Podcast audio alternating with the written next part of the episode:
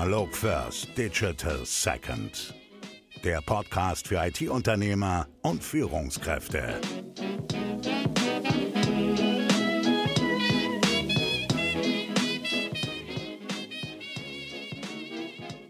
Herzlich willkommen zu einer neuen Folge Analog First, Digital Second. Der Podcast ist für IT-Unternehmer und Führungskräfte im IT-Bereich und ähm, natürlich geht es immer auch darum, wie schaffe ich denn, ähm, das meine Wertschöpfung noch effizienter zu machen, ähm, aber auch effektiver, also die richtigen Dinge zu tun. Und das heißt, unsere, die Softwareentwicklung in einer hohen Qualität ähm, abzuleisten. Und weil das ein Thema ist, was viele umtreibt, wo man auch sich fragt, wie schaffe ich das, so ein System einzurichten, wo wir auch langfristig so eine hohe Qualität sicherstellen, haben wir heute einen echten Experten dafür eingeladen, ähm, Tobias Nestler von DevBoost. Hallo Tobias. Hallo, freut mich hier zu sein. Sehr schön. Tobias ähm, ist mit seinem Unternehmen, und das sagt ja schon der Name, dafür zuständig, ähm, Development-Abteilung richtig zu boosten, dass es nach vorne geht, dass man aber in diesem Momentum, sich weiterzuentwickeln, ganz viel Wert auf Qualität ähm, von ähm, Code legt, Qualität ähm, von Software. Und wir wollen heute einfach mal darüber sprechen, wie schaffe ich denn das, so eine Qualität sicherzustellen und wie macht ihr das? Was sind vielleicht auch Trends, die da kommen? Bevor wir da einsteigen, Tobias, erzähl doch mal ein paar Worte dazu. Wer bist du? Was ist so dein Background? Wie ist denn DevBoost entstanden? Mhm. Also ich selber bin gebürtiger Dresdner, bin in der Jugend äh, mit der Familie viel rumgezogen, dann aber zum Studium wieder hier gelandet ähm, und bin nach, diesem, äh, nach dem Studium sieben Jahre bei der SAP gewesen, also viel im Konzern gearbeitet, in äh, internationalen Projekten, bevor ich dann zu DevBoost gekommen bin als einer der Gesellschafter und Mitglied der Geschäftsführung. Die Firma gab es zu dem Zeitpunkt schon.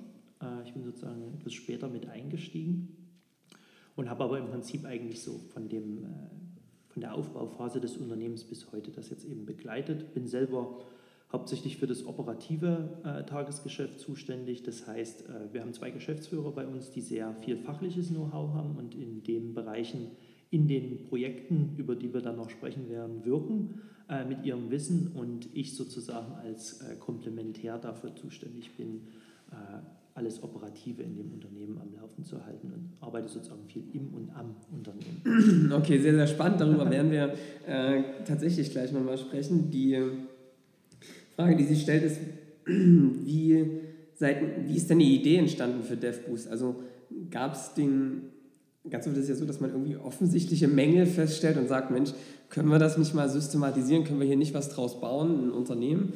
Ähm, wie ist, denn, wie ist denn das bei DevBoost gewesen? Kannst du uns da nochmal Licht ins Dunkel bringen? Also die originäre Idee äh, der Firma drehte sich äh, viel um Softwareentwicklungswerkzeuge. Äh, die Gründer des Unternehmens sind an der Uni gewesen, haben da viel geforscht über ähm, Werkzeuge für Softwarequalität, für Automatis Automatisierung in dem Bereich. Und so ging es eigentlich darum, das zu kommerzialisieren und diese Produkte an den Markt zu bringen. Und über die Zeit hinweg, wie das so ist bei den originären Businessplänen, äh, hat sich das äh, auch hier immer mehr äh, gewandelt, weg von den äh, ursprünglichen Tools hin zu den äh, Arbeitsprozessen, die, da, die dahinterliegend eigentlich notwendig sind, die aufzubauen, ähm, bis hin zu der Arbeitsweise ähm, und natürlich auch irgendwie einem, nicht nur einer Beratung, sondern dann eben auch Umsetzung bei den Unternehmen der Sachen, die, die dabei aufgekommen sind. Und so ist im Prinzip aus diesem äh, ursprünglichen Produktgedanken immer mehr ein, ein, Dienstleister geworden, der sich eben sehr stark auf diese, äh, auf diese Themen fokussiert. Das heißt, welche Werkzeuge helfen uns in der Entwicklung, um einen höheren Automatisierungsgrad zu erreichen, dadurch mehr Effizienz zu bekommen und in diesem, in diese, über diese Wege letztendlich auch die Qualität der Produkte zu steigern. Also das ist im Prinzip so die, äh, der Weg, den die Firma genommen hat. Und heutzutage ist es halt sehr geprägt hm, von der Überzeugung, dass das eben, äh, dass eben diese Automatisierung und aber auch die Art und Weise, wie entwickelt wird, letztendlich ähm, entscheidend dafür ist, dass Projekte zeitlich im Rahmen äh, mhm. durchlaufen werden, dass sie äh, und dass sie eben letztendlich auch in einer Qualität abgeliefert werden, die man, die man erwartet. Ne? Man trifft überall äh, auf, auf Produkte, die, äh, die Apps vom, die man sich runterlädt von großen Herstellern, wo man sieht, da sind die Übersetzungen falsch gewesen oder man geht über die Parker Straße und äh, irgendwelche Monitore zeigen Fehlermeldungen an und man denkt immer, wie, wie konnte das sein, dass das niemand feststellt? Ja? Weil die euch nicht kannten sozusagen. das, ist, das, ist der, äh, das ist der Gedankengang, ja. den sie in Zukunft haben sollen. Aber ja. also das ist einfach uns wundert, dass, dass das so sein kann, dass, dass, dass Software so ausgeliefert wird. Und das ist letztendlich so dieser Anspruch, den wir in allen Facetten unserer Arbeit versuchen nach außen zu tragen, dass das eben nicht so sein kann und dass man das anders machen muss. Also zusammenfassend kann man sagen, so ein paar Credo, Credo was ihr habt und, und, und Prinzipien sind ähm, Code und Software in höchster Qualität, ähm, eine Automatisierung möglichst zu schaffen, um auch wiederholbare Dinge nicht immer wieder händisch machen zu müssen, sondern Dinge zu nutzen. Ähm, wie groß seid ihr jetzt gerade? Wie viele Leute beschäftigt DevBoost aktuell? Wir sind 15 Mann. Okay. Äh, hier in, wir haben unseren Standort hier in, in, äh, in Dresden, mhm. äh, haben noch einen kleinen Standort in Nisch in Serbien. Können wir dann sicherlich auch nochmal ja. darauf zu sprechen. Äh, aber in, in Summe sind es 15 Leute, die hier arbeiten. Ja? Und wir haben, unsere Arbeitsweise ist sehr viel geprägt durch das, was man typischerweise von einem Softwarearchitekten hm, erwartet. Mhm. Äh, das heißt eben sehr viel konzeptionelle Arbeit, äh, strukturiertes Herangehen an Probleme, die in den Unternehmen dran sind und dann aber auch ins Tun zu kommen. Ja? Also das nicht so auf so einem Level zu lassen, sondern dann eben die Sachen mit den Kunden zusammen, mit den Entwicklungsteams dann auch anzugehen. Und dafür sind dann letztendlich auch die Mitarbeiter bei uns dann zuständig. Das heißt, ähm, eure Kunden sind vorrangig entweder IT-Unternehmen oder äh, Entwicklungsabteilungen von größeren Unternehmen. Genau, okay. ja, das ist, das ist das hauptsächliche Klientel. Leute, die selber Software entwickeln, die mhm. eigene Produkte haben, eigene äh, Entwicklungsprojekte durchführen und da äh, sich eben weiter, weiterentwickeln wollen, verbessern wollen oder eben einfach auch Unterstützung brauchen, weil sie selber nicht die Zeit dazu finden. Ja. Okay, jetzt hast du darüber gesprochen, jetzt, ihr findet ein paar Probleme vor. Kannst du einfach mal beschreiben, was ist denn so ein typischer, was ist denn so eine typische Situation, in der ihr eintrefft? Äh, du hast gerade schon gesprochen, es ist nicht nur Beratung, es ist tatsächlich auch dann die Begleitung, das tatsächlich wieder hinzukriegen. Aber wie sieht denn die Situation aus, häufig, wenn ihr in ein Unternehmen reinkommt? Ähm, welche Probleme gibt es denn da in der Entwicklungsabteilung? Na, es ist zum einen eigentlich durch die Bank weg ein hoher Zeitdruck aufgrund des Tagesgeschäfts. Das ist eigentlich ein gutes Zeichen, ja, weil die Unternehmen haben alle viel zu tun, sie haben viele Aufträge ähm, und haben einfach eine hohe Auslastung, mhm. sind dadurch aber natürlich auch äh, sehr, sehr gefangen in dem, in, dem, in, dem, in dem Fortkommen da drin und haben halt wenig Zeit, äh, sich eigentlich über ihre eigene Arbeitsweise oder über Neueinführung von Werkzeugen, die ihnen vielleicht auf lange Sicht helfen, Gedanken zu machen. Ja. Ähm, dann ist es auch oft so, dass sie einfach, in, äh, dass sie einfach jemanden brauchen, der äh, sehr strukturiert an ihre Probleme mal herangeht und der sich der einfach auch die Zeit, aber auch so das ähm, letztendlich das, das, das fachliche Know-how hat, um, um, eben, um sowas durchzuführen. Und ein dritter Punkt ist noch, dass sie äh, dass ihnen oft dann einfach auch der Mut fehlt, das, was sie, was sie über lange Zeit, was sich über lange Zeit etabliert hat, an Prozessen oder an mhm. Wegen, wie gearbeitet wird, das nochmal über den Haufen zu werfen. Das erscheint halt als ein riesengroßer, äh, riesengroßer Schritt. Und äh, wir sind jemand, der sie, der sie dahin irgendwie begleiten kann, dass man aus dem großen Schritt viele kleine macht, ja. um es dann eben so wirklich werden zu lassen. Also du beschreibst da was, was wir auch sehr, sehr gut kennen wenn man viel Energie in was reingesteckt hat, sozusagen irgendwie sowas aufzubauen, so ein Framework, so, ein, so eine Prozesse, ähm, dann tut es immer weh, sich dann von wieder zu trennen und, und da muss man wirklich begleiten, weil es so eine Riesenaufgabe wirkt, äh, alles anzufassen und was ihr macht, ist vor allem in kleine Teile zu schneiden, zu sagen, guck mal, das ist der Anfang, wir gehen jetzt hand, äh, handhaltend sozusagen hier erstmal los und, ähm, und, und verändern da etwas. Das heißt, eigentlich ist die Situation, wie du es gesagt hast, bei Unternehmen eigentlich gut, die sind voll, Auftragsbücher sind auch voll. Es gibt wahrscheinlich irgendwie, die haben auch wahrscheinlich viele ein Fachkräftethema. Ja? Auf jeden Fall. Ne? Ja. Also das ist letztendlich ein Punkt, der, bei, äh, der natürlich bei den meisten äh, Unternehmen auch mit eine entscheidende Rolle spielt, dass sie, dass, sie, dass sie natürlich wissen, was zu tun ist, aber mhm. dass einfach jetzt niemand da ist, der das machen könnte, weil eben, äh, weil sie nicht an genügend Nachwuchs äh, oder eben qualifizierte Leute äh, kommen, die äh, die auf Jobsuche sind. Ne? Ja. Also auf jeden Fall ist das ein, auch ein ganz großer Punkt, der, der die Situation so, so schafft. Ja, Und jetzt stelle ich mir das vor, also ich bin irgendwie, ich, hab, bin, ich bin IT-Unternehmer, ich merke, okay, ähm, in meiner Entwicklungsabteilung, ne, es gibt immer wieder Fehler, es gibt irgendwie auch Probleme mit dem Test und dem Betrieb irgendwie und, und der Entwicklung, das, die Zusammenarbeit klappt vielleicht nicht so gut. Ähm, ich merke auch, dass es viel händische Arbeit ist, wo wir auch die wertvollen Fachkräfte, die wir haben, eigentlich mit Aufgaben binden, die die eigentlich gar nicht machen müssten, die ja. sind viel zu wertvoll dafür. So, ja, das stelle ich irgendwie fest und damit wache ich auf und denke mir, verdammt, da muss man was ändern. Ich kenne vielleicht äh, dich noch, ruf dich an. Und jetzt sage ich, guck, Tobias, guckt euch das mal an, ihr müsst da was machen. Ähm, meine Angst wäre jetzt, das ist ja eine Operation am offenen Herzen. Also ne, es geht ja darum, wir müssen ja jetzt hier weiterentwickeln. Wie geht ihr an sowas ran? Also wie, wie schafft ihr das da irgendwie was zu verändern? Wie, wie, wie sehen so ein typisches Vorgehen da bei euch aus? Mhm. Also das Erste ist, äh, dass man sich natürlich irgendwie äh, zusammensetzt, erstmal die Vorbehalte, die irgendwie schon da sind, äh, irgendwie aufgreift, die ganzen Sachen, die schon irgendwie ausprobiert wurden, auch irgendwie nochmal rekapituliert, warum haben die geklappt, warum haben die nicht geklappt. Und wenn es dann wirklich so um so konkrete Umsetzungen geht, das heißt weg von der von der Konzipierung und den To-Do-Listen und den Maßnahmenkatalogen hin zu, dem, hin zu dem wirklichen Tun, dann ist es halt äh, ist unser Vorgehen oft so, dass wir dann erstmal eine gute Testinfrastruktur schaffen, äh, um zu bewahren äh, und festzuhalten, wie die Systeme halt jetzt momentan funktionieren, um das sicherzustellen. Mhm. Um so zum einen Fehler früher zu erkennen, aber wenn man jetzt in die Veränderung geht, eben auch irgendwie das mit einem beruhigenden Gefühl macht, dass man nichts kaputt macht ja. mit dem, was funktioniert. Ja. Und dann ist es eigentlich, ist es eigentlich oft ratsam, äh, sich einen kleinen Teil rauszusuchen, wie so eine Referenzlösung mhm. zu schaffen. Zum Beispiel, wenn es jetzt eben um solche Testautomatisierungsansätze geht oder ähnliches, da mit einzelnen Modulen anzufangen, die vielleicht viele Probleme machen, wo immer neue äh, Bugs reportet werden äh, und wie eine Referenzlösung zu schaffen und die dann erst später dann in die Breite auszurollen, wenn sich das als ein guter Weg bewahrheitet. Also sozusagen viel Sicherheit erstmal. Rahmen drumherum schaffen mhm. und dann an einer konkreten Stelle anfangen, das sich anschauen, gucken, wie sich das etabliert und dann in die Breite ausrollen. Weniger solche Big Bang-Ansätze. Ja. Äh, Weil das natürlich ein ziemlich hohes Risiko ist am offenen Herzen, so ein Big Bang. Genau. Ähm, da kann viel getroffen werden und äh, anfangen zu bluten. Das heißt, die Idee, ich nehme mir eine kleine, ich, ich sichere erstmal, was wir haben, ja, weil da ist nicht alles schlecht und wir müssen natürlich irgendwie auch gucken, dass wir das. Äh, ja, und fachlich funktioniert es ja. Fachlich funktioniert es, genau. Ja. Und ich, wir schaffen eine, eine Testumgebung, äh, auf der das konservieren.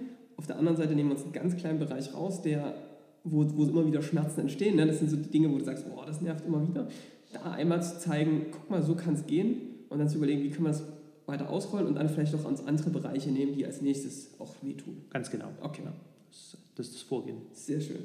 Ähm, was sind denn jetzt so, also ich weiß nicht, ob das so geht, da musst du jetzt mal gleich äh, sagen, aber wenn du jetzt mal so über eure Kunden hinwegschaust, was sind denn so Tipps für IT-Unternehmen, die du hast, wo du sagst, so schaffen wir es noch effizienter, in einer noch höheren Qualität zu entwickeln? Hast du da irgendwie so ein paar Trends, ein paar Tipps, äh, die du so geben könntest? Das eine ist, äh, dass man sein eigenes Team fragt.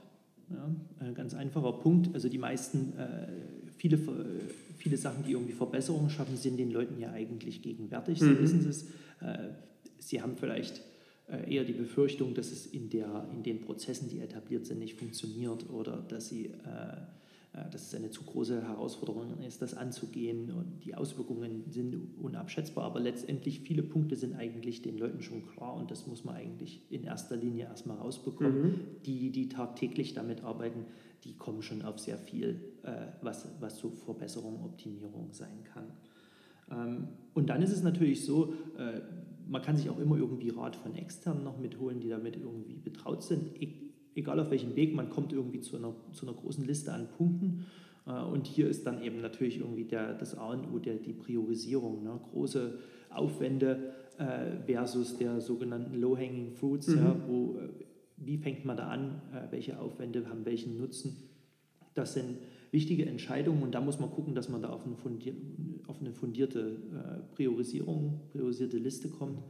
Äh, und von da an kann man dann loslegen. Und das ist wieder genau, das setzt wieder das ein, was ich dann vor uns gesagt habe, das ist wieder der, der kleine Schritt vor dem, großen, ja. vor dem großen Big Bang. Genau.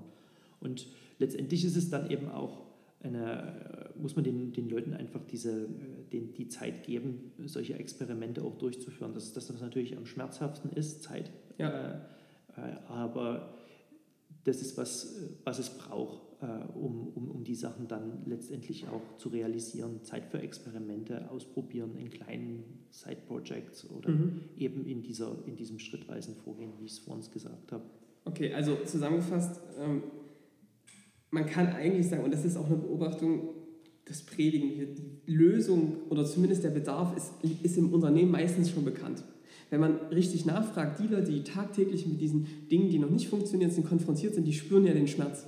Und da ist es ganz oft tatsächlich das, was du sagst, ne, eigentlich ein Umfeld zu schaffen, wo man offen sprechen kann, wo man auch Dinge ganz bewusst ansprechen kann und dann zu gucken, wo ist jetzt eigentlich gerade hier der Engpass und wo müssen wir ansetzen, um den höchsten Effekt zu bekommen. Genau, natürlich unsere Betrachtung Aufwand und Nutzen. Ähm, also sehr, sehr, sehr gut. Und ein Thema, was glaube ich immer schwierig ist und was, ähm, glaub, das ist ein Mindset-Thema. Ähm, es gibt so eine schöne Geschichte, wie jemand im Wald steht und am Baum mit der Axt fällen will. Ja? Und der hämmert auf das Ding ein und da kommt einer daneben mit einem Schleifstein und sagt, willst du nicht mal die Axt ein bisschen schärfen? Ich glaube, die ist stumpf. Und da sagt der, der die Axt, der den Baum fällt, nee du, ich muss ja hier den Baum fällen. Ja. Ähm, in so einer ähnlichen Situation ist man ja da. Ne? Man rennt so im Operativen, ist gedrückt von Terminen und sagt, ich habe jetzt keine Zeit, hier besser zu werden. Ähm, ich muss ja das Projekt fertig machen. Das und das ist auch gar kein, das ist auch ganz klar ein Vorwurf. Genau, also genau. Das ist ja oft eigentlich auch eine, äh, der Grund ist ja ein guter. Die ja. Firmen haben eine hohe ja. Auslastung und sie müssen liefern. Äh, aber trotzdem äh, ist, es halt, ist es halt wichtig, das im Auge zu behalten und eben zu gucken, dass man sich entweder die, die Zeiträume dafür schafft oder wenn das eben nicht geht, sich Partner sucht, die, ja. das, die das für einen tun. Also es braucht einfach immer mal wieder regelmäßig so ein Step back oder ein Step out eher, ja. wo man mal draufschaut und sagt, können wir hier was besser machen, weil natürlich tut es am Anfang erstmal weh, weil es mehr Zeit kostet, aber es muss ja auch am Ende einfach spart ziemlich viel Zeit dann im Nachgang und äh, ja, das lohnt sich dann einfach, ne? wenn du diese Zeitersparnis da bekommst und einfach besser und wirst und weniger Fehler gibt, äh, das gibt es hier, kann man ja weit treiben. Genau. Ja. Ähm, wie siehst du das? Was für Tools setzt ihr ein? Also ich, äh, bringt ihr da eigene Tools mit? Nutzt ihr eher das, was da schon ähm, in, dem, in den Abteilungen genutzt wird? Wie, wie stellt sich das dar? Hm. Also wie ich es gesagt habe, am Anfang war ja eigentlich so der originäre Punkt, dass wir quasi, dass wir die, die besten Tools selber schaffen mhm. und vertreiben. Heutzutage ist das aber eher so, dass wir uns zum einen natürlich stark orientieren, was ist schon da. Toolwechsel ist oft nicht die Lösung ja. äh, der Probleme, sondern dass man eher punktuell guckt, okay, wo gibt es jetzt Sachen, äh, wo jetzt vielleicht ein zusätzliches Werkzeug noch mit eine Hilfe schafft, wo es eben wieder diesen Automatisierungsgrad höher, höher, höher treibt. Das sind Punkte, da gucken wir schon drauf und da haben wir einfach aufgrund dessen, dass wir das irgendwie tagtäglich bei unterschiedlichsten Unternehmen und auch bei uns selbst machen, einfach irgendwie einen großen Erfahrungsschatz, ja. welche Werkzeuge wofür passen aber der Punkt ist halt, äh, die, das Werkzeug als solches ist nicht der Problemlöser, ne? sondern das, ist, das, ist, das hat eine, ein hohes Wertschöpfungspotenzial ja. das kann sehr viel einen unterstützen. Aber der, das, was du vorhin gesagt hatte, dieses Mindset, das ist eigentlich das, das Entscheidende. Ne? Es geht darum, wie man arbeitet und worauf man Wert legt, was da der, der Anspruch oder die, äh, die Wertigkeit ist, äh, die für einen wichtig ist. Und die Tools helfen einem genau das zu tun. Und das war auch so ein, so ein Lerneffekt ja. äh, letztendlich bei uns gewesen, die eben am Anfang mit diesen, mit diesen Werkzeugen gestartet sind und wir oft äh, dann zu den Firmen hinkamen äh, und, und, diese, und diese Tools präsentiert haben, die auf einem sehr, sehr hohen Niveau äh, einen, einen Wirkungsgrad mhm. haben äh, und wir dann oft aber eigentlich vor der, äh, letztendlich vor viel viel grundlegenderen Fragen erstmal standen. Ja? Also wir haben so Werkzeuge gehabt, die so für ganz spezielle Arten von Testautomatisierung geeignet sind und trafen auf Firmen, wo überhaupt gar nicht getestet wird. Also da hat man dann eben, hat man dann eben da auch einen riesengroßen Gap, ja. äh, wo eigentlich der, der eigentliche Hebel ist sozusagen da an dem, an dem Mindset zu arbeiten. Warum wie können wir euch motivieren, dass ihr da, da hinkommt und welches Tool ihr dann nehmt, ist eigentlich wurscht. Also auch deswegen heißt dieser Podcast Analog First Digital Genau. Second. Genau Ja, das das ist das, was wir auch beobachtet haben. Ähm, das ist, es, es ist am Anfang, also du kannst deinen Werkzeugkoffer mal getrost erstmal zur Seite stellen und äh, musst erstmal als Handwerker damit sprechen, wo soll eigentlich die Reise hingehen und welches Denken hat denn dafür gesorgt, dass wir jetzt in der Situation sind und müssen wir vielleicht erstmal was am Denken ändern und dann können wir uns angucken, was im Werkzeugkoffer drin steckt. Äh, eine kurze Frage noch mal ganz konkret. Was sind denn so Themen, wo du sagst, auf das sind ganz konkrete Punkte, auf die wir immer wieder stoßen? Du hast jetzt gerade über Testautomatisierung zum Beispiel gesprochen, wo du sagst, da kann man einfach nochmal einen deutlichen Schritt machen, da gibt es halt einfach deutlich bessere Lösungen. Hast du vielleicht mal so zwei, drei Beispiele, wo du sagst, da sind wir auf einem Level gestartet, wo es noch nicht optimal gelaufen ist und haben hier aber deutlich was äh, verbessern können? Bei den Unternehmen. Ja. ja. Also sicherlich ein, ein Punkt, der, äh, wo man bei niemandem äh, rausgeschmissen wird, ist das, das Thema Test, Testautomatisierung. Alle äh, tun was dafür, aber es ist, es ist immer ein Thema, wo, wo mehr gemacht werden kann, was eine höhere Sicherheit einem gibt. Mhm. Äh, das ist, dieses Thema ist, ist immer auch präsent bei allen Sachen. Darüber hinaus äh, sind heutzutage sehr viele Themen getrieben äh, unter diesem Stichwort DevOps, ja, also sozusagen dies, äh, dass der Betrieb immer mehr in der Entwicklung mit äh, in, involviert wird, dass zusammengeführt wird, dass Entwickler auch mit für den Betrieb zuständig sind. Und das ist zum einen natürlich irgendwie ein, ein Thema der Unternehmensstrukturierung Ja. und der Organisation, aber es ist auch ein technisches Mhm. Thema. Wieder mehr dann unsere Seite. Äh, hin zu auch wieder viel höheren äh, Automatisierungsgraden in der Bereitstellung, Auslieferung von Software, wo, wo sehr viel äh, Potenzial eigentlich heutzutage noch steckt, weil das noch sehr junge Themen sind äh, und die sich noch nicht so in die absolute Breite ausgerollt haben. Also so in diesen Bereichen passiert sehr viel. Und das Dritte äh, ist letztendlich die, die, die Bewegung hin äh, zu immer mehr seine eigenen Systemlandschaften in die Cloud Mhm. zu bringen und was da letztendlich auch für ein Tooling notwendig ist, Stichwort solche Containertechnologien, all diese Sachen sind auch wieder, sind auch wieder Sachen, die, die uns quasi permanent in unserem, in unserem Tagesgeschäft irgendwie begegnen und wo man, wo man sieht, okay, das sind, da arbeiten jetzt eigentlich alle dran, Ja. äh, sich da irgendwie auf einen aktuellen Stand zu bringen. Also das heißt, wenn ich, mh, wenn ich äh, irgendwie die Entwicklungsabteilung bei mir leite und ich habe irgendwie ein Thema damit, dass ich merke, die Leute müssen hier echt händisch testen und das ist immer ein riesen Aufwand und ich sitze, verwende da ganz wertvolle Kapazitäten eigentlich dafür, immer wieder individuell zu testen. Wenn ich merke, irgendwie zwischen, also dass der Betrieb immer wieder Software zurückschmeißt, weil er sagt, ey Leute, ihr habt hier in der Entwicklung ganz gravierende Dinge vergessen, die wir jetzt merken. Ähm, oder ich sage, ich will irgendwie meine Software modularer gestalten. Ich will es, ja, wie, so, wie es wie es manche Automobilhersteller mittlerweile machen. Es gibt irgendwie einen, äh, einen Grundbau und darauf kann ich dann unterschiedliche Dinge aufbauen. Dann sind die bei euch richtig und dann äh, sagst du, da kann man was machen. Da sage ich, da kann man was machen. Sehr gut. Okay. Ähm, jetzt jetzt wäre meine Frage, ihr habt ja da echt einen coolen Ansatz, ähm, wie man effizienter zusammenarbeiten kann, viel ähm, wirklich auf einer Ebene erstmal zu gucken, wie organisieren wir es. Ähm, und da kann man wirklich richtig was rausholen. Würdest du sagen, dass das auch ein Thema ist, was gerade den Schmerzpunkt Nummer eins ganz, ganz viele IT-Unternehmer begegnet, und zwar dem Fachkräftemangel? Ich denke schon, ja. Also es ist irgendwie ja auch sehr naheliegend. Ja. Es, ist ein, äh, es ist ein Punkt, um die knappste Ressource, die alle haben, die, die Entwickler äh, zu entlasten und zu schonen. Ähm, natürlich muss die Software, die man, äh, die man sich konzipiert und baut, muss gut sein, muss auf einen Markt treffen. Das sind die, die entscheidenden Ja. Kriterien. Aber dahinterliegend äh, ist das auf jeden Fall ein Punkt. Ne? Du hast selber das Beispiel genannt hinsichtlich, dieser, äh, hinsichtlich der, des Testens der Software, da begegnet man an vielen Stellen eben noch genau diesem händischen Arbeiten, wo man sagt, Menschenskinder, das ist ja wirklich hier, da, da, werden, da sitzt einer den ganzen Tag Ja. äh, und geht das durch. Das, äh, das, sind einfach, das ist einfach Zeit und Kapazität, die, die viel sinnvoller genutzt werden kann, auch, auch, auch die Leute und, und, und ihre Fähigkeiten.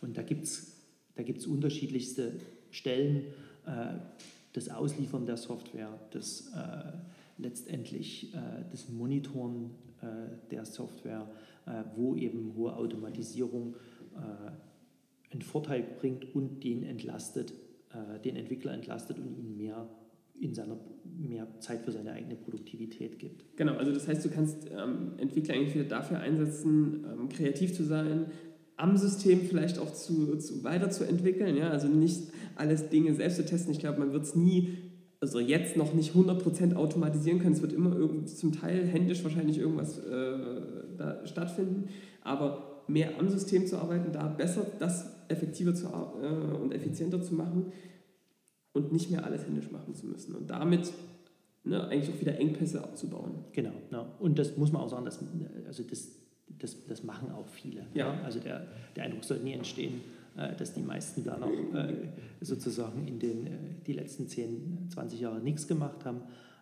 Aber der Stand natürlich ist unterschiedlich aus verschiedensten Gründen und das, das sind Sachen, an denen halt die ganze Zeit gearbeitet werden sollte.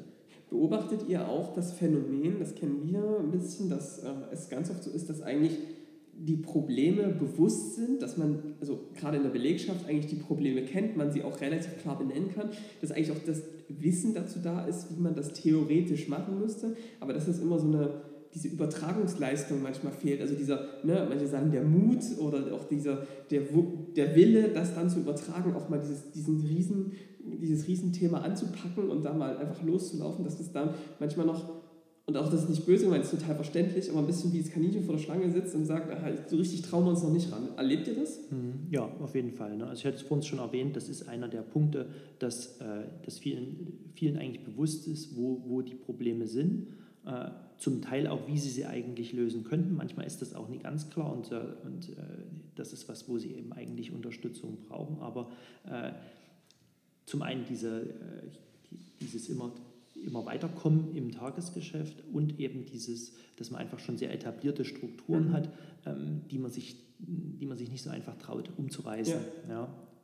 Kann ich nur bestätigen, ja. Und da seid ihr die, die die Hand halten und sagen, komm, wir gehen mal los auf die Reise. Alright. Also eine Lösung. Sein. Ja, okay. Also was mich jetzt interessiert ist, ähm, ihr ihr kennt, ihr wisst, wie, das, wie man effizient sozusagen ähm, das entwickelt, ähm, äh, Code, ihr wisst, wie man effizient äh, Software entwickelt und ihr wisst auch, wie man effizient zusammenarbeitet. Wie sieht denn das bei euch aus? Ähm, wie arbeitet ihr bei DevBoost ähm, zusammen? Ähm, also zum einen äh, machen wir uns sehr viel Gedanken darüber, wie wir, äh, wie wir arbeiten. Hm, wir legen sehr viel Wert auf auch Diskussionen darüber, ja, das, zu, das zu hinterfragen, was, mhm. man, äh, wie, was man tut und ob man es irgendwie anders machen könnte. Ähm, wir versuchen diese, diese Grundsätze irgendwie wie in so einem Leitbild äh, festzuhalten, was immer so in solchen, äh, in, in solchen kurzen Phrasen sich abbildet. Wo dahinter irgendwie der, der Kern der Sache steht. Ne? Also so, ich nehme mal so genau, ein Beispiele. Beispiel. Äh, zum einen ist so, so ein beliebtes ist Testen statt Hoffen. Mhm. Ja? Äh, also der Punkt, äh, sozusagen eine Software auszuliefern mit, einem sehr hohen, mit einer sehr hohen Testabdeckung und nicht zu hoffen, dass sie irgendwie bei dem Kunden funktioniert. Ein anderer ist, äh, ändern statt ärgern. Ja? Also auch wenn, man, wenn einem was bewusst wird, dass irgendwas nicht in Ordnung ist, dass man es mehr oder weniger sofort angeht äh, und das nicht irgendwie auf die lange Bank schiebt und, oder versucht zu ignorieren. Ähm, das sind so Ansätze, die sich so um die, um die Arbeitsweise drehen. Mm. Und darüber hinaus versuchen wir auch irgendwie eine Arbeitsatmosphäre zu schaffen, die, die sehr fokussiert und, und ruhig ist. Also bei uns ist es sehr ruhig mhm. äh, im Büro. Wir versuchen die, äh, den Entwicklern, die Entwickler möglichst fernzuhalten von, von allen möglichen Einflussfaktoren. Das beginnt bei sowas wie Meetings. Also bei uns gibt es ganz, ganz wenige bis gar keine Meetings für die einzelnen Mitarbeiter, sondern wir setzen sehr schnell auf Eigenverantwortung in der Projektdurchführung und dass sie auf uns zukommen, äh, wenn, sie, wenn, wenn es Probleme gibt, aber wir nicht solche wöchentlichen äh, Diskussionsrunden haben, wo stehen wir und was machen wir als nächstes äh, oder irgendwelche täglichen Stand-ups etc., mhm. sondern wir versuchen das auf ein absolutes Minimum zu reduzieren und mehr die Eigenverantwortung der Leute zu stärken, setzen ihnen jemanden eher mit äh, sozusagen ins Projekt, den sie auf dem kurzen Weg fragen können, der sehr viel Erfahrung hat, als jetzt so einen, so einen Großaustausch äh, von wöchentlichen Updates mhm. im Unternehmen zu ja. haben. das, ist, das ist zum Beispiel ein so ein, ein, so ein Punkt, wie wir, wie wir das versuchen umzusetzen. Und da muss sicherlich jeder für sich ne, die, die, die Tools finden und die, und die, die äh, Methoden wir nennen es mal bewusstes Arbeiten, das sieht man schon, wenn man bei DevBoost nämlich reinkommt, äh, siehst du, dass überall ähm, so ein paar kleine Wände sind, wo, wo ganz äh, viele verschiedene Zettel äh, hängen. Eines fand ich total cool, ähm, was passiert bei euch in der Küche? Also das fand ich eine, fand ich eine klasse Idee, was er da macht. Erzähl mal kurz. Mhm. Also das passt so ein bisschen zum Thema äh, Innovationskultur, ähm, dass man über, den, über das, was man im täglichen macht, hinausguckt. Äh, letztendlich haben wir da angefangen vor einer Weile, äh, auf einer riesengroßen Wand äh, Probleme zu sammeln, die uns so im Alltag begegnen.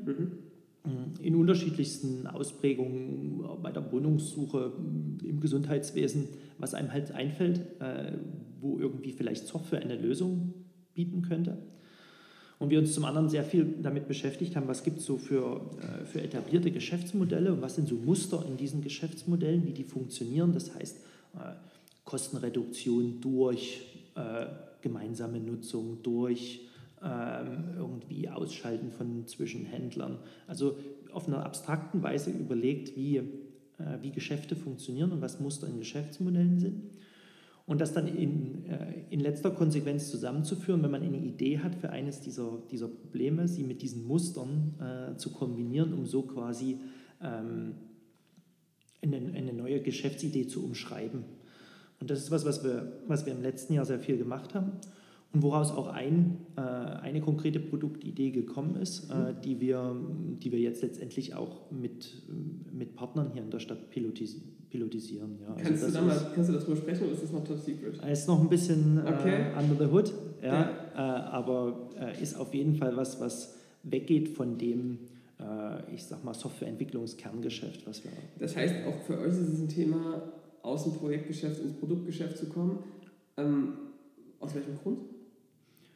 Aus welchem Grund? Also zum einen ist es eine, hat sowas eine hohe Identifikation, mhm. äh, wenn, man sich, wenn man sich dieses, äh, so ein Produkt selber äh, erarbeitet und konzipiert und sucht.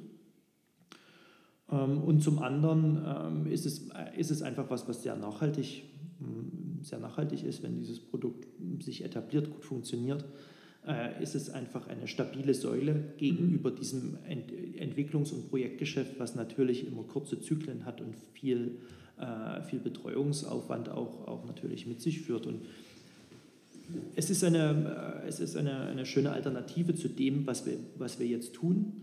Ähm, das eine soll das andere aber nicht ablösen. Also das heißt, es ist eigentlich eine schöne Mischung ja, aus diesem ähm, Projektgeschäft und auf der anderen Seite ein Produkt zu etablieren, auch in der eigenen Geschwindigkeit, wo man sagt, äh, wir generieren hier, wir stecken einmal Zeit rein, initial und natürlich auch in der Betreuung, aber es kommen Cashflows irgendwie auch äh, währenddessen wir Projekte machen.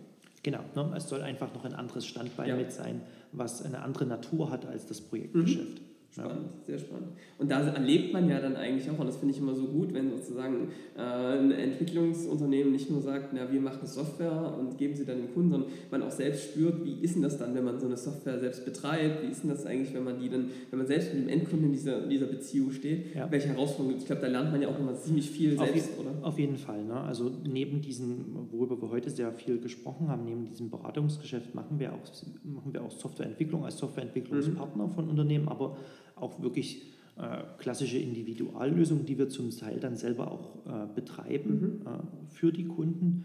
Und genau da kommen natürlich auch viele, zum einen viele Anregungen dafür, was wir anderen äh, weitergeben. Ja. Äh, sehr viele Lerneffekte haben wir selber dadurch mit durchlebt. Und in so einem Produkt steigert sich das natürlich dann nochmal. Ne? Also dann ist man immer mehr in der Rolle dessen, äh, der dann der dann eben die, die Features liefern muss. Ja, ja genau. Und, und, und, kommt dann genau an dem also Punkt. Also bist dann ja. auch willkommen im Hamsterrad, was man manchmal im Operativen sozusagen so spürt. Ja. Äh, ich glaube aber, das ist ganz wichtig, ja, auch für die Glaubwürdigkeit beim Kunden. Auf jeden Fall. Ne? Also letztendlich ist das, ist das auch ein Punkt, was, das, äh, was uns zugute schlägt, ist, dass wir immer aus, äh, aus, den, aus den eigenen Erfahrungen berichten und letztendlich auch immer schnell die Brücke ziehen können zu, zu konkreten Projekten, wo das umgesetzt wurde.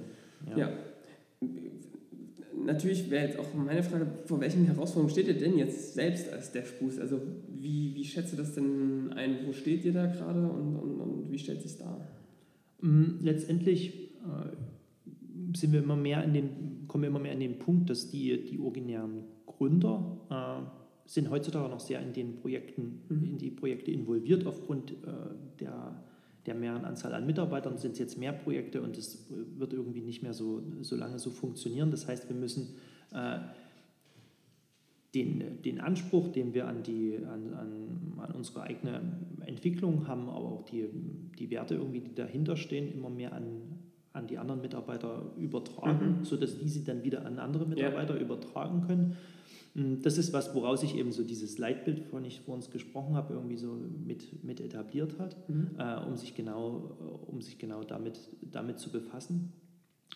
Und das ist eine, eine Herausforderung und dieses, äh, diese, das prägt sich natürlich nach innen und nach außen aus. Ne? Also für, für neue Mitarbeiter, die wir, äh, die wir für DevBoost begeistern wollen, ist das natürlich ein Unterscheidungsmerkmal, äh, diese, diese Art von. Weil sie von sehr erfahrenen ähm, Entwicklern sozusagen lernen können und wirklich schnell. Ja, und letztendlich auch eine gewisse Profilierung ja. über, diese, über, dieses, über, die, über diese über diese Arbeitsweise sich, sich hervortut. Aber es ist natürlich auch äh, adressiert man damit auch bestimmte Kunden, mhm. ja, eben genau welche, die, die, die in diese Richtung gehen wollen. Mhm. Ja, und, das ist, äh, und das ist letztendlich auch so ein, so ein Punkt, der uns, äh, der, der uns viel Arbeit gemacht hat, das so in so einer Form auszuarbeiten, der, denke ich, intern schon sehr schön klappt äh, und der jetzt eben gerade äh, für, das, für das Thema so Recruiting und ja. so eine, eine immer größere Rolle spielt.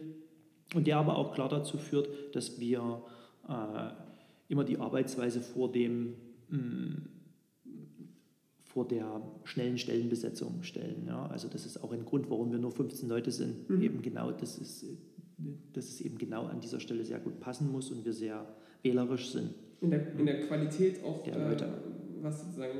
Das heißt, ähm, ihr legt Wert auf die Qualität, die da kommt. Auch, auch, auch wahrscheinlich auch wieder hat es was mit Mindset zu tun. Ich denke, also ich könnte mir jetzt vorstellen, muss man sagen, wie du es siehst, ähm, dass das Fachliche, dass es da auch manchmal okay ist, wenn man da noch an gewissen Stellen noch ein Defizit hat, dass es eigentlich darauf ankommt, was habe ich denn für eine Einstellung dazu und merke ich, kann ich mich selbst realistisch einschätzen und weiß ich auch, das und das kann ich noch nicht und hier will ich noch viel, viel besser werden und ich will mich genau daran orientieren und daran wachsen. Das ist, finde ich, immer eine gute Grundlage, um auch dahin zu kommen, aber die Grundlagen müssen natürlich stimmen. Ja, genau. Also genau so äh, ist auch letztendlich die Entscheidungsmatrix mhm. bei Neueinstellungen. Dieses, man muss dieses, das Potenzial erkennen, dass eben so für diese äh, Arbeitsweise, die wir uns überlegt haben, derjenige gut geeignet ist und die Motivation da sein und der, äh, man muss den Anspruch, den er an seine eigene Arbeit hat, rauserkennen. Äh, und das ist ein wesentlich wichtiger Punkt, als ob er jetzt schon äh, drei Jahre Java entwickelt ja. hat oder fünf Jahre. Ja, das sagt ja nur bedingt was aus. also das heißt, zusammenfassend, ihr habt ähm, das Thema ähm, auf der einen Seite dieses ähm, zu schaffen, jetzt auch diese Kompetenzen und auch dieses, die Erfahrungswerte weiterzugeben an andere Mitarbeiter, vielleicht auch an eine, an eine Führungsebene und auf der anderen Seite auch dieses, dieses Thema Talentschmiede, exzellenter Code, exzellente Entwicklung ähm, weiter in der Marke DevBoost nach außen zu bringen, sowohl im Recruiting als auch am Markt ähm, das ist, sind so die Themen, die euch gerade umtreiben. Genau, genau, ja. genau, das ist unser Ziel, genau eben diese Marke unter diesen Gesichtspunkten halt so auch zu etablieren. Okay. Ja. Ähm, da wäre jetzt der Sprung nicht weit dahin zu gehen, zu fragen, du hast jetzt natürlich mit ganz vielen IT-Unternehmen zu tun, ähm, wirst wahrscheinlich auch vielen ähm, Events und, und, und Themen sich herumtreiben, die in dem Thema ähm, Entwicklung ähm, eine Rolle spielen. Was siehst denn du, welche, ja, welche Trends kommen denn da in der Entwicklung? Wohin geht die Reise? Wenn ich, äh, womit muss man sich beschäftigen? Mhm, letztendlich eigentlich die Punkte, die ich, die ich vor uns auch schon so mit genannt hatte. Ne? Also wenn es jetzt wirklich so rein um diese Entwicklungsthemen geht, dann ist, so, ist schon diese ganze äh, hin zur Cloud, mhm. äh, dieses Zusammenführen von Betrieb und, äh, und Entwicklung, äh, kürzere Reaktionszeiten, kürzere Auslieferungszeiten von Software, schnelleres Reagieren auf Anforderungen. Das sind, ich sage mal jetzt so von der, äh, von der Charakteristik, wie Software äh, entwickelt wird, sind das schon mit die, mit die Sachen, die die, die höchste, Rele höchste Relevanz haben. Mhm. Ja. Glaubst du, dass das Thema ähm, künstliche Intelligenz ähm, eine Relevanz ist und wie stehst du zu dem Thema äh, Codegeneratoren? Was ist, denn, was ist denn da deine Meinung äh, zu, den, zu den Themen im, in Bezug natürlich auf die mhm. Softwareentwicklung? Ja, also sind erstmal zwei, äh, zwei komplett separate Themen Genau. irgendwie. Ne? Codegenerierung ist was, äh, äh, was auch so aus der, äh, aus der Anfangszeit von DevBoost auch mit ein großer Mhm. Punkt war. Ja? Software mehr beschreiben und Code generieren. Also da haben wir einen sehr großen Erfahrungsschatz äh, in dem Bereich und das ist mh, für bestimmte äh, Teile und, oder Anwendungsbereiche in der Software auf jeden Fall eine, ein, sehr guter Weg, um sicherzustellen, äh, dass, da, dass da keine Varianz äh, drin ist, wie Ja. die Software reagiert und wie sie, äh, wie sie wirkt. Um, aber man, man darf es nicht in, sich so, so vorstellen, dass man irgendwie sich komplette Systeme äh, Zusammenstellen zusammenstellen und, und generieren Ja. kann. Ne? Also das, das, würde dem, das würde dem nicht Rechnung tragen. Ne? Es Ja. ist für bestimmte Teile sehr gut, äh, weil man da eine hohe Standardisierung kriegt, in dem, wie die Software arbeitet und es letztendlich da wenig Fehlerquellen gibt. Äh, aber es gibt halt ganz viele fachliche Teile, die man nicht, äh, die man nicht generieren kann, ne? Mhm. sondern wo eben wirklich dann Algorithmik eine Rolle spielt und wo letztendlich viel prozessuales Wissen und sowas nötig ist, um Mhm. sowas abzubilden. Also Codegenerierung für Teile äh, so eines Systems ist das, ist das sehr, sehr gut. Auch zur Automatisierung wahrscheinlich. Ne? Und Wenn ich ist immer wiederholbare ist ein Aspekt der Ja, Automatisierung genau. letztendlich auch. Ne? Und ähm, das Thema künstliche Intelligenz ist natürlich was, was, äh, was eine sehr große, äh, sehr große mm, Betrachtung momentan hat. Mhm. Einfach auch getrieben natürlich durch die großen Firmen, äh, die da voranbrechen mit immer mit neuen Services. Wo man aber auch sagen muss, dass halt die großen Firmen fast die einzigen sind, die die richtigen Datenbasen Ja. überhaupt haben, um, äh, um letztendlich sinnvolle Mehrwerte zu schaffen. Mhm. Prinzipiell denke ich, dass dieses Thema äh, uns lange begleiten wird und, und das ist jetzt kein so ein, so ein Hype-Thema ist, was, was wieder verschwinden wird, sondern es wird immer mehr in die Produkte ein, Einzug finden auf unterschiedlichste Art und Weisen.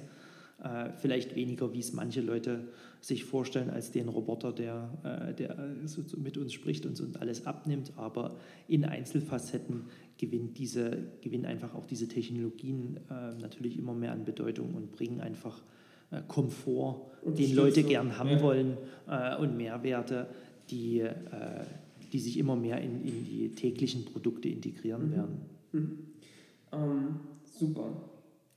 Jetzt ähm, haben wir äh, traditionell sozusagen betrachten wir uns im Podcast ähm, auch immer noch mal das Thema Fachkräftemangel. Also das, weil das gerade alle sozusagen so sehr umtreibt, ähm, stellen wir immer noch die Frage, was ist denn da eure, was ist denn da euer Ansatz? Wie geht ihr das Thema an? Weil ihr seid natürlich noch ganz massiv davon betroffen, weil ihr da wirklich echt richtig gute Leute braucht, die dann noch so gut sind, dass sie sozusagen andere darin beraten können und äh, als Vorbilder fungieren können. Wie, wie schafft ihr das, so eine Leute zu gewinnen? Ja, na, also prinzipiell kämpfen wir natürlich da wie alle anderen Ja. auch. Ne? Also da gibt es jetzt, wir haben nicht den, den Stein der Weisen da gefunden, sonst Schade, würde ich ich- wahrscheinlich, ich- ich sonst würde ich wahrscheinlich ein Beratungsgeschäft Ja, rein darum ja, aufbauen.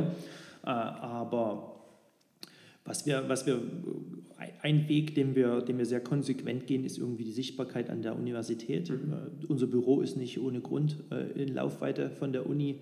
Äh, wir versuchen da nah an den Studenten dran zu sein mit Praktika, mit Veranstaltungen, die an der Uni laufen, mit Gastvorlesungen. Also da irgendwie schon zeitig Berührungspunkte schaffen. Ja. Das ist ein Punkt, wo wir, wo wir viel Zeit auch mit rein investieren. Mhm.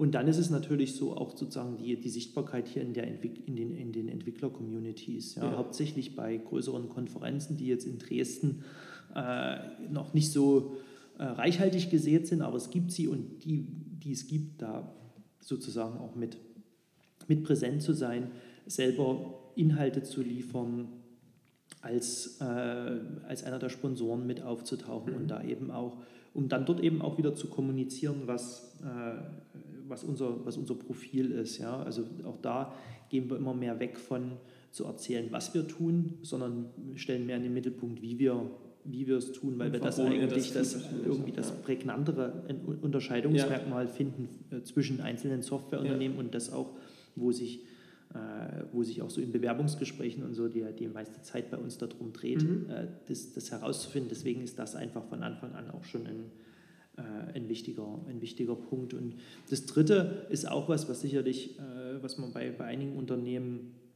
sieht, ist auch ein Pfad, den wir gehen, dass wir jetzt noch ein zweites Büro eröffnet haben. Mhm. Ich habe es am Anfang schon erwähnt, ja. äh, in Nisch in Serbien, äh, wo jetzt aktuell erstmal zwei Mitarbeiter sind. Mhm.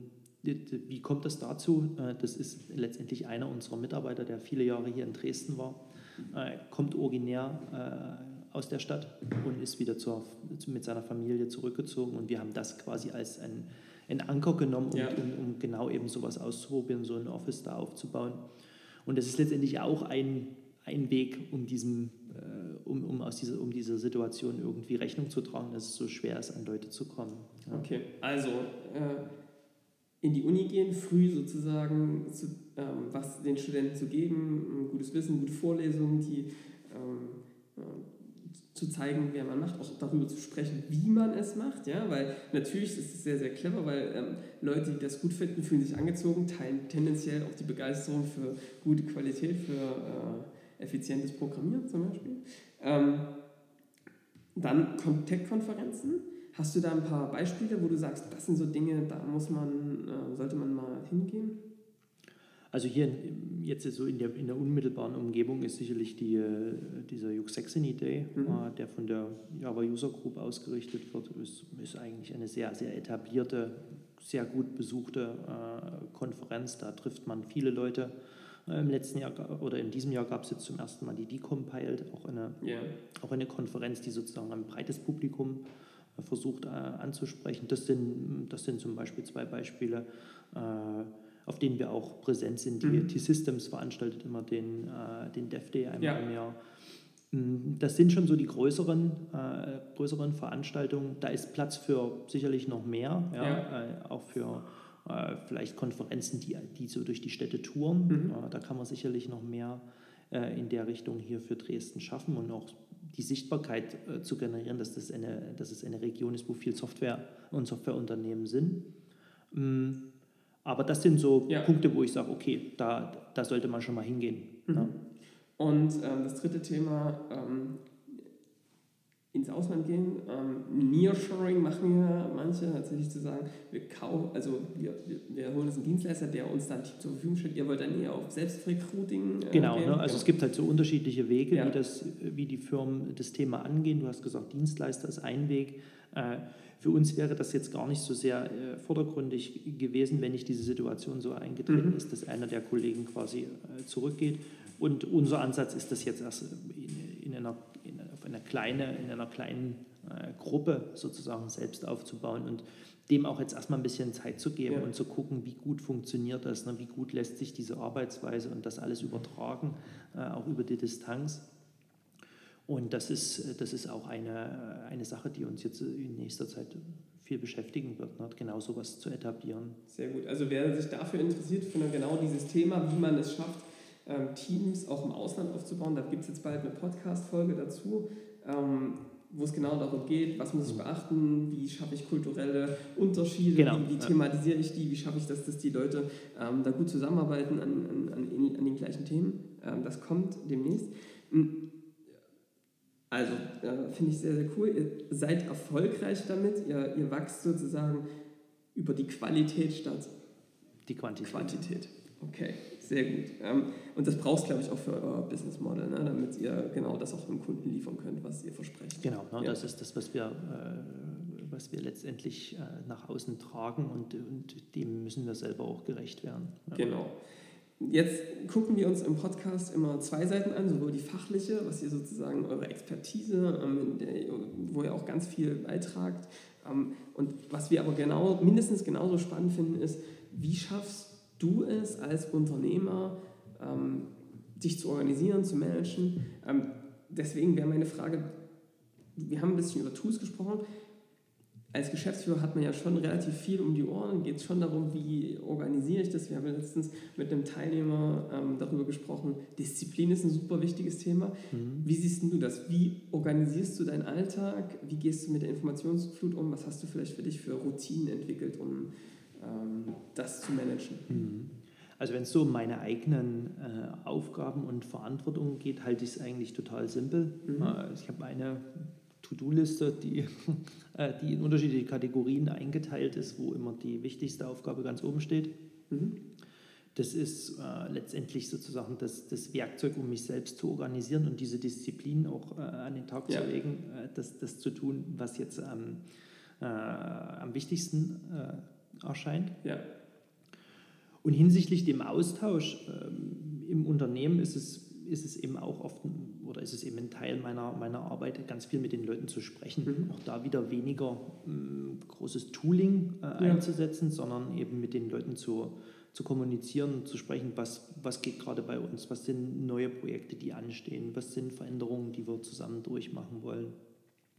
Also das sind so ich sage mal jetzt rein auf mich bezogen, äh, eigentlich schon die, die Werkzeuge, die wir haben. Wir haben auch noch irgendwie ein CRM-System, wo irgendwie die ganzen äh, Kunden letztendlich mit aufgeführt sind. Das sind aber eher so Tools, die so mit mhm. drumherum leben. Diese, diese einfache Liste ist, ja. ist eigentlich der Kern. Äh, so im Unternehmen als solches haben wir natürlich viel viel Tooling auch. Ne? Mhm. Also ich habe es gesagt gehabt, wenn es um die Entwicklung geht, wir versuchen aber auch viel äh, Tools für so Routineaufgaben bei uns äh, zu etablieren, mh, die, über den, die über die Entwicklung äh, hinausgehen. Ob das jetzt äh, Systeme sind, die die einen daran erinnern, bestimmte Kalendereinträge zu pflegen oder äh, wir haben Slack als Kommunikationsmittel, ja. Äh, worüber wir auch viel Transparenz schaffen, was andere Leute, an welchen Sachen andere Leute arbeiten, Wertschätzung irgendwie ausdrücken können darüber, wie, äh, wie gut man das findet, äh, was mhm. andere Leute machen. Dass da die, diese Informationen werden dann an solchen Dashboards gesammelt, äh, die, äh, die nach einem bestimmten Punktesystem funktionieren, okay. wo wir äh, sozusagen dann das ganze Team in größeren in Abständen dann immer mal einladen zu irgendwelchen Team-Events, mhm. wenn diese Punkte erreicht worden ja. sind. Also diese Zusammenarbeit und das Arbeiten auf ein Ziel hin auch durch solche Tools mit unterstützen. Äh, da sind wir natürlich schon sehr affin ja. dafür ne? Und versuchen, da, versuchen da viel, äh, dass die Leute an allen Stellen mit Automatismen und sowas in Berührung mhm. kommen. Aber wenn es so um mich selber und um meine eigene Arbeit geht, dann ist das eigentlich relativ simpel. Ja. ja. Ähm, wie also wir haben ja, ihr habt ja dieses bewusst Arbeiten, ist glaube ich auch bei euch ein ziemlich starkes Thema. Also dass man sagt, ähm, nicht einfach so loslegen und einfach machen, sondern irgendwie denken, wie gehe ich daran, ne? das braucht ihr für eure tagtägliche Arbeit, wie, was ist das Ziel, wie komme ich da in Schritten hin, wie laufe ich dahin. Hm, wie macht ihr das? Trainiert ihr irgendwie eure Leute dieses in dem Denken? Also ich weiß, bei uns ist es zum Beispiel so, ne, da gibt, kriegt jeder, der bei uns anfängt, kriegt äh, Selbstorganisation einen Tag lang. Ähm, wie setze ich mir selbst Ziele? Wie leite ich die ab? Wie mache ich, welche Routinen kann ich für mich etablieren, um wie klar zu, zu werden und um auch Klarheit zu haben? Wie schafft ihr das bei euren Mitarbeitern? Mhm. Also schon, ich hatte am Anfang erwähnt, das ist, äh, dass wir darüber viel diskutieren, äh, wenn es jetzt um die, um, die, um die Entwicklung geht. Was ist gutes, gute Software, was ist guter ja. Source Code? Äh, da gibt es interne, mm, ich sag mal so Clean Code Workshops oder ähm, wir haben so Pair Programming. Ja, ja, wenn Leute irgendwie an einer bestimmten Stelle sind und sagen, das ist jetzt was Schwieriges, dann setzen wir uns zusammen hin, Code Reviews. Also wir versuchen viel solche Sachen mhm. zu etablieren, um die Güte der Arbeit sicherzustellen und diesen Anspruch, den alle daran haben, zu teilen. Ja. Das ist irgendwie so ein, äh, so ein Aspekt. Und äh, darüber hinaus versuchen wir auch Raum zu schaffen, um eben mh, mm, über solche Sachen dis diskutieren zu können und neue Sachen auszuprobieren. Ja. Ein Beispiel ist so ein Developer Camp, das machen wir einmal im Jahr, dass wir mit allen wegfahren eine Woche, wo sozusagen der Alltag, das Alltagsgeschäft zu Hause bleibt und äh, die Leute, äh, die Mitarbeiter kommen können mit Technologien, die sie interessant finden, hm. diese, die, wo wir über alle reden, aber man sie einfach mal wirklich, um sie zu verstehen, auch wirklich mal Hand, an, Hand anlegen muss. Mhm. Äh, da sind wir, war letztes Jahr eben zum Beispiel, weil wir das Thema jetzt vor uns gerade hatten, äh, so TensorFlow als so ein, so ein äh, Mechanismus, um eben irgendwie neuronale Netze und künstliche Intelligenz mhm. abzubilden, Blockchain und solche Themen. Ja. Das interessiert, die, interessiert natürlich die Leute und sie wollen es gern richtig erfahren und das wollen wir fördern. Ja? Mhm. Nicht dieses Bleiben auf diesem abstrakten Level, sondern wirklich nehmen, was steckt dahinter, rausfinden, was es ist.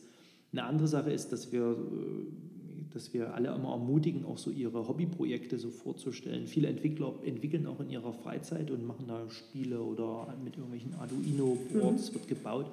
Und das sollen, sollen sie einfach auch mal zeigen, äh, um damit auch äh, wieder den, den, den Blickwinkel aller ein bisschen zu weiten, ne, weg von dem, was man jeden Tag macht, was sind noch so Sachen, äh, womit man mit Software äh, ja. cooles Zeug machen kann. Ne? Also da versuchen wir immer wieder irgendwie mh, mm, Raum zu schaffen, um, äh, um darüber zu diskutieren, äh, aber eben auch um um wegzukommen von dem nur mein Projekt. Ja. Das ist das, was ich jetzt gerade machen muss. Also Entdeckergeist sozusagen genau. wecken ähm, und, und zulassen und aber ja. auch das das Gucken über die eigenen Grenzen des Projektes. Genau, und das ist, das ist letztendlich ja auch das, weswegen, weswegen, weswegen unsere Kunden zu uns kommen, ja. weil, wir, weil wir genau das, das, eben, das eben machen. Sie wollen eben genau wissen, was sind denn jetzt nun die, was ist denn die passende Technologie ja. für mein Problem oder äh, soll ich A oder B nehmen und sich dann in diese Sachen einzuarbeiten, reinzudenken, das geht halt viel leichter, wenn man das halt permanent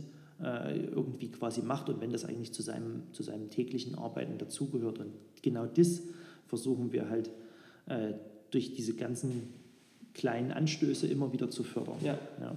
Ähm, cool, sehr, sehr cool. Ich glaube, ähm, das macht dann auch irgendwie eure DNA aus und deswegen kommen, sagen dann Leute, ich will mal mir das angucken, bei DevBoost kriege ich eine gute Ausbildung und ich kann Entwickler sein und kann mich auch weiterentwickeln in verschiedenste Themen. Ja, ja.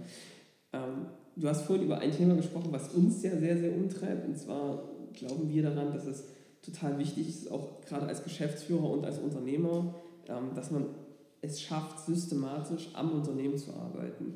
Unternehmen, die das nicht schaffen, wo sozusagen alle sehr operativ eingebunden ist, die laufen irgendwann in, einem, in, in ein Thema rein, das genau in diesem Hamsterrad stecken, was du vorhin beschrieben hast, stumpfe Säge, stumpfe Axt und das sich so ein bisschen verläuft und verweicht. Ne?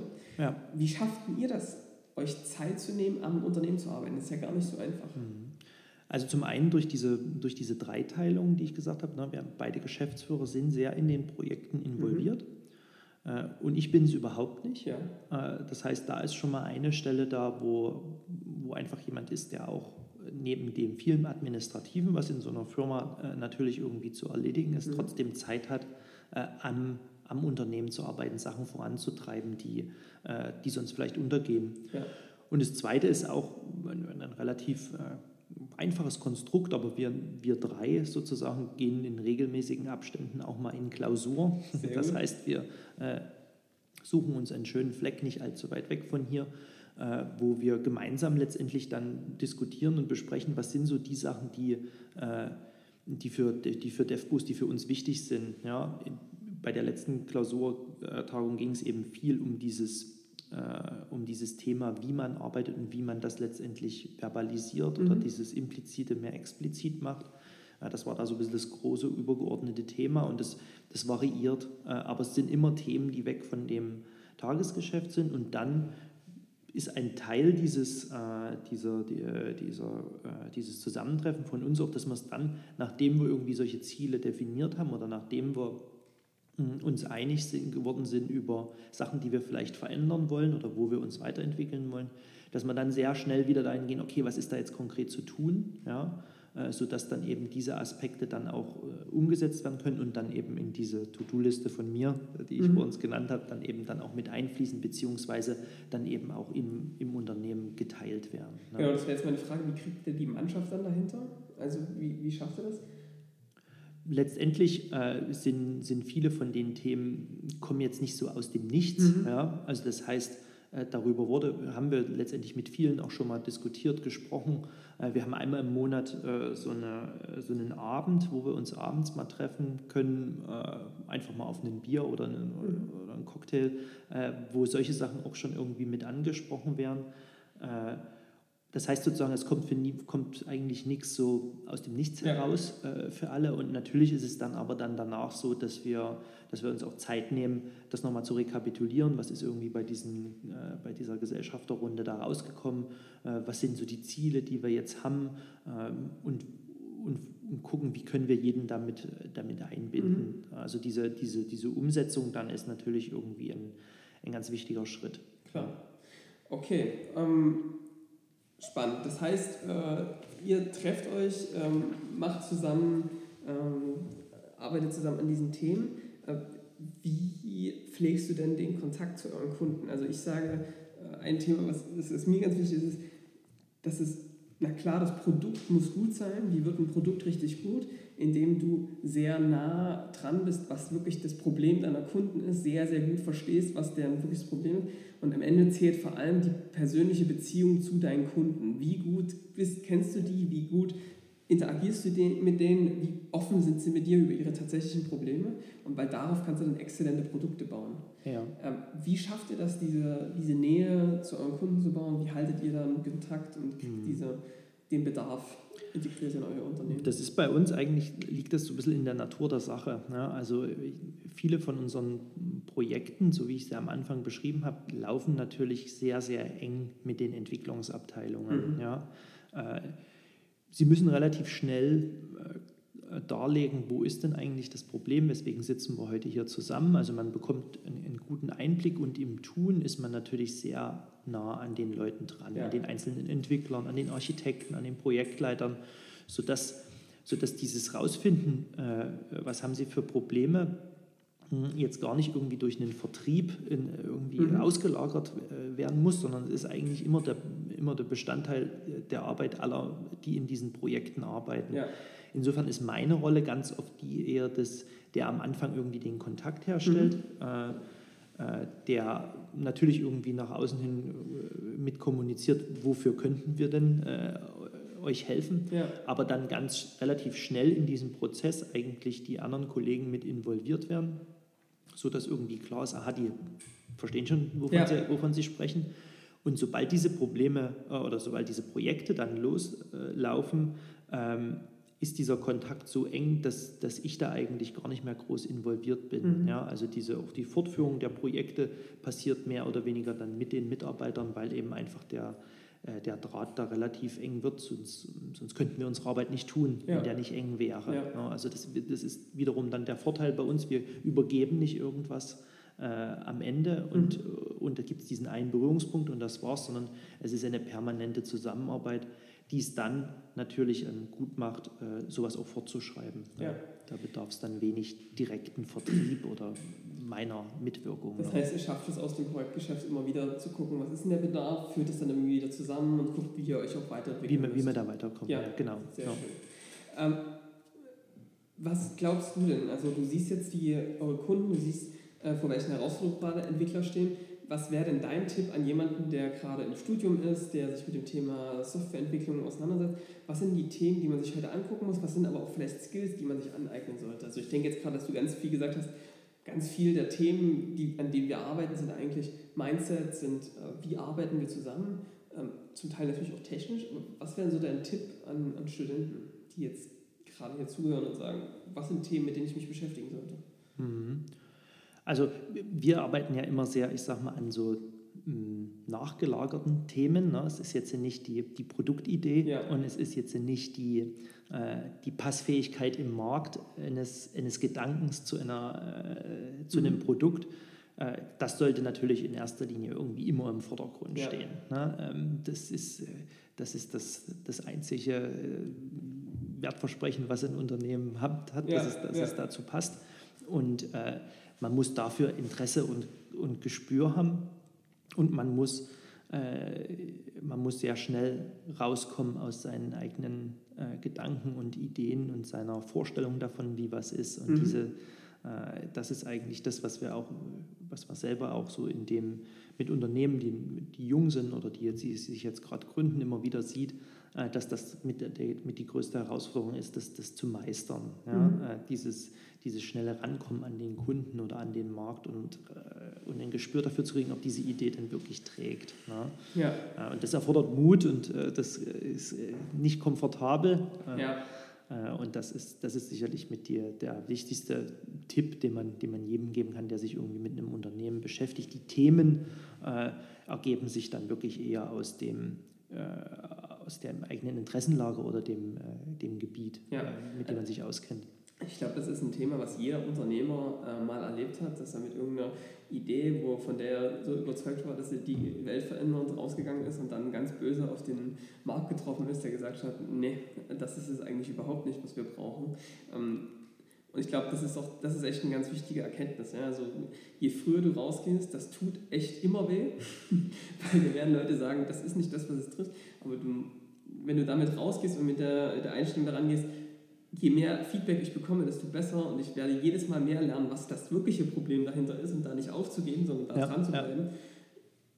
Und du dann den Bedarf erkennst über die vielen Gespräche und über die Kontakte. Hm. Das ist eigentlich das Entscheidende. Ja, ne? Und dann wird sich das verändern, was genau. man ursprünglich dachte. So wie es bei euch ist das ja auch war. Bei uns war es letztendlich ja auch so. Ja. Wir sind auch durch diesen, durch diesen Pfad gegangen, äh, dass eigentlich eine, eine, eine ganz andere Idee dastand und eine ganz andere äh, Gedanke davon, was das Zentrum dieser, der, der Firma ist. Und es mhm. hat sich auch darüber entwickelt und wir mussten da auch Sachen loslassen, die ja. uns sehr, sehr äh, am, am, Herzen lagen. Ne? Ja. Also das ist auch nie immer einfach, mhm. äh, und das, aber das gehört mit dazu. Aber letztendlich können, äh, kann man heutzutage auch mit wenig Angst so eine Sache angehen. Ja? Also alle, die in der die in der Softwarebranche unterwegs sind, die gut programmieren können und die eine gute Geschäftsidee haben, sollen es probieren. Wenn es ja. schief geht, die, äh, man, man, fällt, man fällt sehr weich. Ja. das kannst du sozusagen aus bester Erfahrung sagen. Man fällt halt sehr weich, weil überall Leute gebraucht werden. Genau, ja. also keine Angst. Ähm, ich, hab, ich merke, dieses Thema ist ein sehr relevantes. Ähm, dieses frühzeitig an Kunden ranzukommen, die genau meiner Wunschkundengruppe entsprechen, ist gar nicht so einfach. Wenn man jetzt kein Vertriebsgenie ist oder wenn man ähm, nicht schon total gut vernetzt ist. Und ich merke auch, dass das vielen, dass daran echt viele, dass das die Hürde ist, vor der man steht, ja. Äh, dass man sagt, wie komme ich denn jetzt an solche Typen? Ich habe verstanden, ich muss mit denen reden, aber wie komme ich denn jetzt an diese Kontakte gut ran, dass die auch in einem offenen Gespräch mit mir mal ehrlich darüber sprechen, was wirklich mhm. ihre Themen sind. Mhm. Und dann nicht an Kunden, die es vielleicht sein können, sondern wirklich an so, wo ich sage, das sind die absoluten Wunschkunden und von denen mal ein ehrliches Feedback zu bekommen. Wie schaffe mhm. ich das, an so eine Leute ranzukommen? Also sicherlich ist ein, ein, ein guter Kanal sind immer Empfehlungen. Mhm. Ja, ne? Also man, man, man hat sein eigenes Netzwerk, auch wenn es vielleicht noch klein ist am Anfang, aber über ein, zwei Ecken kennt man immer jemanden. Ja. Äh, und kommt so sicherlich zu einem mm, direkteren äh, Kontakt als jetzt äh, als so, eine, so eine kalte Ansprache, ja. ich bin der und der und mache das und das. Mhm. Äh, das heißt irgendwie sich, sich so Netz, dieses Netzwerk pflegen, mhm. Äh, auch selber äh, immer mal den anderen was Gutes tun, ja. Äh, um dann eben an den, an den passenden Stellen zu sagen, hier kennst du, kennst du da jemanden, meinst du, man könnte den mal irgendwie zum Mittagessen treffen, ja. etc das ist sicherlich ein Kanal, über den das, äh, über den das passiert. Und ansonsten muss man halt auch Gelegenheiten schaffen. Ne? Also das ist halt auch ein Punkt. Ähm, wir hatten vor uns darüber gesprochen, über diese Konferenzen etc. Äh, da läuft man am Anfang natürlich auch irgendwie wie jemand rum, der keinen Mensch kennt. Aber äh, letztendlich ist, trifft sich dort alles und, und man, muss, man muss diese, die, die Chance äh, einfach dadurch erhöhen, dass man da ist, ja. Ja. Ja. Äh, dass man mit Leuten ins Gespräch kommt und dann wird man dann auch über die Zeit her routinierter darin, sich in Gespräche einzuklinken oder an der passenden Stelle fallen zu lassen, was die eigene Firma macht, ohne den Gegenüber gleich zu verprellen genau. wieder. Ähm, das ist dann, das ist dann eben einfach auch, einfach auch das das Tun. Ja. ja. genau. Aber sicherlich ist irgendwie, wenn man, wenn man ganz am Anfang steht, ist, äh, ist zu gucken, wen kennt man, wen hat man in seiner Reichweite und wer könnte einen irgendwie weiterempfehlen. Sicherlich irgendwie mit der Punkt, der, der einen am schnellsten erstmal zu einem ersten Feedback bringt. Super. Ja. Also Tobias, vielen, vielen Dank. Ich glaube, äh, ganz, ganz spannende Einsichten auch für Leute, die jetzt sagen, ich will damit starten. Wir haben ein Abschlussritual. Wir fragen jeden im Podcast, was sind so die Top 3 Bücher, die du mal gelesen hast? Und da gibt es viele, die sagen, oh, ich lese gar nicht. Wie sieht denn das bei dir aus? Also das ist eine gute Frage, äh, aus dem Grund, dass ich sehr, sehr viele Bücher lese ja. und äh, äh, das gar nicht so einfach zu beantworten ist, ähm, welche, da, welche da jetzt die Top 3 sind. Ähm, was, mir, äh, was mir sehr gut gefallen hat oder was, was bei mir sehr viel die Augen geöffnet hat, ist ein Buch, das ist von dem äh, Daniel Kahnemann, Thinking äh, Fast and Slow. Mhm. Äh, da geht der sehr da, wo es sehr viel darum geht, dass man das, was man also als seine Intuition betrachtet, einen oft auch auf die falsche Fährte läuft, mhm. äh, auf die falsche Fährte bringt äh, und dass man viel weniger rational in dem in seinem Tun ist, als das, was man denkt. Das ja. ist jetzt, äh, das ist von den Grundgedanken her allen bekannt, aber äh, dort wird es halt sehr, sehr untermauert mit, mit lebhaften Beispielen, die einem, die einem das nochmal verdeutlichen. Und das hat bei mir auch viel aus, ausgewirkt, das wo ich dieses Buch gelesen ja. habe. Ja. Also das ist eins. Dann ist das ganze Personalthema bei uns natürlich auch irgendwie, ähm, wie bei vielen, immer präsent. Und ich fand ein gutes Buch, äh, von dem Laszlo Bock, äh, Work Rules. Das ist, der hat das Recruiting mit bei Google aufgebaut. Ja. Das ist natürlich jetzt eine Maschinerie, äh, die man nicht eins zu eins kopieren kann, gerade in so einem Unternehmen wie bei uns. Aber viele Ansätze und viele Beweggründe, wie man was macht, finde ich dort sehr, fand ich dort sehr, sehr gut. Ja. Also das ist auf jeden Fall ein sehr gutes Buch. Und zuletzt habe ich gelesen The Best Place to Work von Ron Friedmann. Das ist eins, ähm, da geht es um Arbeitsplatzgestaltung. Mhm. Ja, also unterschiedlichste Facetten, was einen guten Arbeitsplatz äh, ausmacht. Also räumlich, äh, räumlich, die Personen, die dann ja. mit am Tisch sitzen, äh, in unterschiedlichsten Facetten, äh, unterschiedlichsten Facetten fand ich auch sehr gut. Mhm. Ja. Cool. Also äh, das zeigt wieder bewusstes Arbeiten, ähm, darüber nachdenken, wie sich damit auseinandersetzen. Dinge, sich damit auseinandersetzen, sehr, sehr ja. gut. Ich sage immer, äh, das Unternehmen ist halt nur so schlau wie die Leute, die sich damit beschäftigen, es weiterzuentwickeln. Und je weiter du persönlich entwickelt bist und dich damit beschäftigst, so weiter kann auch das Unternehmen wachsen. Ja. Klasse. Also, Tobias, vielen, vielen lieben Dank für die tollen Einsichten. Hat mir sehr viel Spaß gemacht. Dir auch? Auf jeden Fall. Ja, danke, ne, dass sehr ich hier sein konnte. Also, ähm, wir wünschen euch, ähm, dass es euch mindestens genauso gut gefallen hat wie uns und äh, freuen uns, wenn ihr das nächste Mal dabei seid bei ähm, Spotify, Soundcloud, iTunes. Ähm, stellt uns gerne eure Fragen ähm, unter www.sar-bs.de slash a1d2 für Analog First Digital Second. Ähm, da könnt ihr euch eintragen und da könnt ihr auch dann die Fragen an die nächsten Gäste schicken. Kriegt immer ein Update zu jedem Podcast, wenn er rauskommt. Viel Spaß damit und bis zum nächsten Mal bei Analog First, Digital Second. Der Podcast für IT-Unternehmer und Führungskräfte.